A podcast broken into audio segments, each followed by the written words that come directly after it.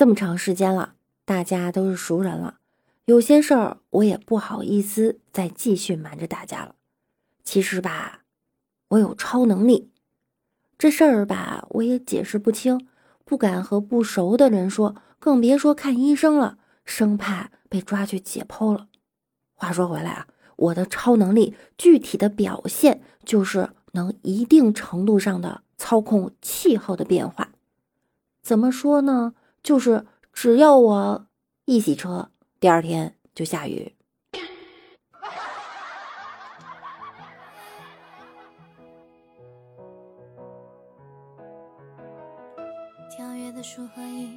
大家好，又到了周一了，工作的第一天，你开心了吗？欢迎您收听由喜马拉雅独家播出的娱乐节目《万事屋》，那我依然是你们的肤白貌美、声音甜、帝都白美就差富的乌魔女神小六六。今天早上看新闻，几天前啊，安徽城市职业管理学院设置殡葬专业的新闻登上了微博热搜，校方称不少学生。刚入学就已被就业单位预定了，学生结束实习后一个月的收入就能达到五千到六千元，引发了网友的热议。根据出生规律和人口总量预计，按照人均寿命八十岁计算，到二零四零年前后，中国人口一年可能有近三千万人死亡。可见，二零二零年到二零四零年将是中国殡葬事业的最高峰，年均死亡人口相当于一九八二年之前的五倍左右。有人说，这得多大的胆儿啊，多好的心理素质才能胜任？Excuse me，有什么比贫穷更可怕的吗？我觉得这个专业比较适合我，我人称六大胆儿。这名字起得好，生命文化学院。那我给大家提个问题，请问生命隔离带是什么？生命探测仪又是什么呢？对不起啊，让我想到了好见的人体表皮污垢学。晚上，儿子一脸忧愁的跟我说：“爸，今年本省高考人数预计六十二万，比去年增加了四五万人，要上好学校就更难了。”我鼓励他道：“儿子，我对你有信心，就你那成绩，前面的五十多万人都摆不平，你还在乎那多出来的四五万吗？”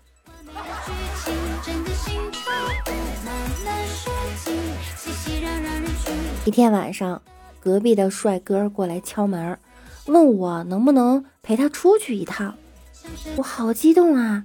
我说你稍等，我就关上门，开始涂口红、吹头发、化妆，还换了一身新的裙子。出来后问帅哥：“哼 哼你想带我去哪儿？”帅哥说：“我家人不在，我想去取钱，你给我壮个胆儿吧。”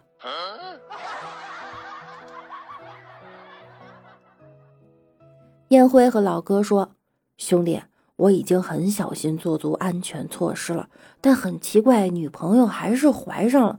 我想借点钱，三千够吗？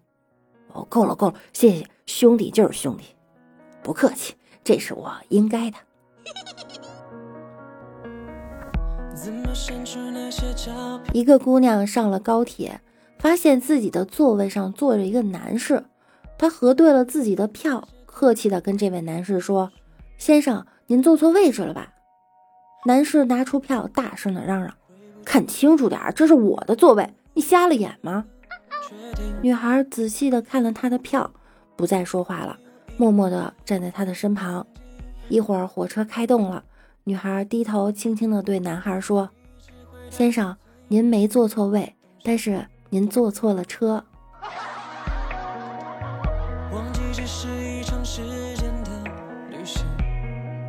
前几日，在山东的烟台，一辆罐车车身被泥垢污损，上面写着几行字：“静静，忘了他吧，我开大罐车养你。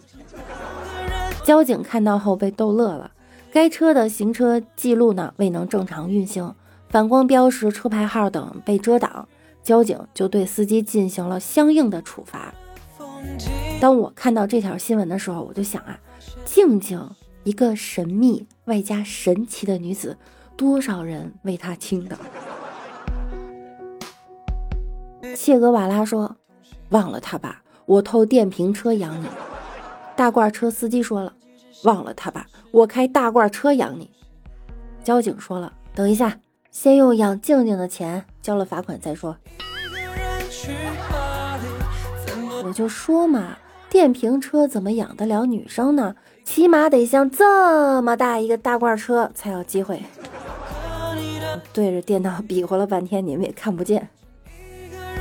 静静，下个月再忘吧哈，他这个月的钱已经都交罚款了。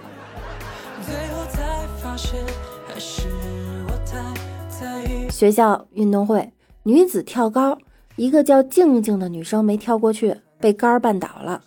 老师说去扶一下，两个男生走过去，很有默契的一把把杆儿扶了起来。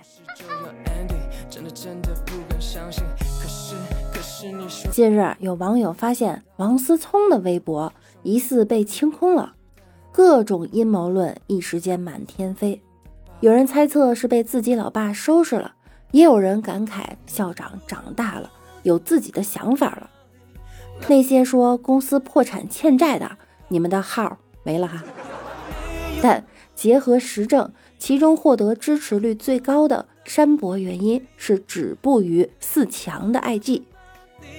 讨论的火爆程度啊，甚至上了热搜，连带的话题至少三个，加在一起竟然有二十多万的阅读。哇哦！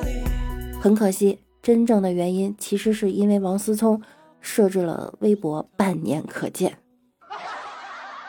手机玩多了的人眼神儿都不太好，是真的。不愧是微博的顶级流量，真是啥也没干就上了热搜。其实没什么可大惊小怪的，最近没有要怼的人了，干嘛要发微博？但还是恭喜被置顶了两年的大张伟，终于被解放了。近日，山东泰山一条外卖小哥爬泰山送餐的视频引起了关注。据外卖小哥介绍，这是送到洪门宫祈福的订单。客户工作太忙，就试着点了个外卖，让他送到碧霞祠。自己想着正好也可以锻炼身体，就答应了。我敢点，你敢送吗？我敢送，你敢点吗？来，来。于是，一单交易就这么生成了。不瞒你说，只要给钱，别说区区泰山，就算是公园的假山，我都。不一定爬得上去，只有体力好的才能当外卖小哥，但能当外卖小哥的体力都好，上班之余还顺手爬山锻炼一下身体。由此可见，证明外卖小哥都是大佬，不接受反驳。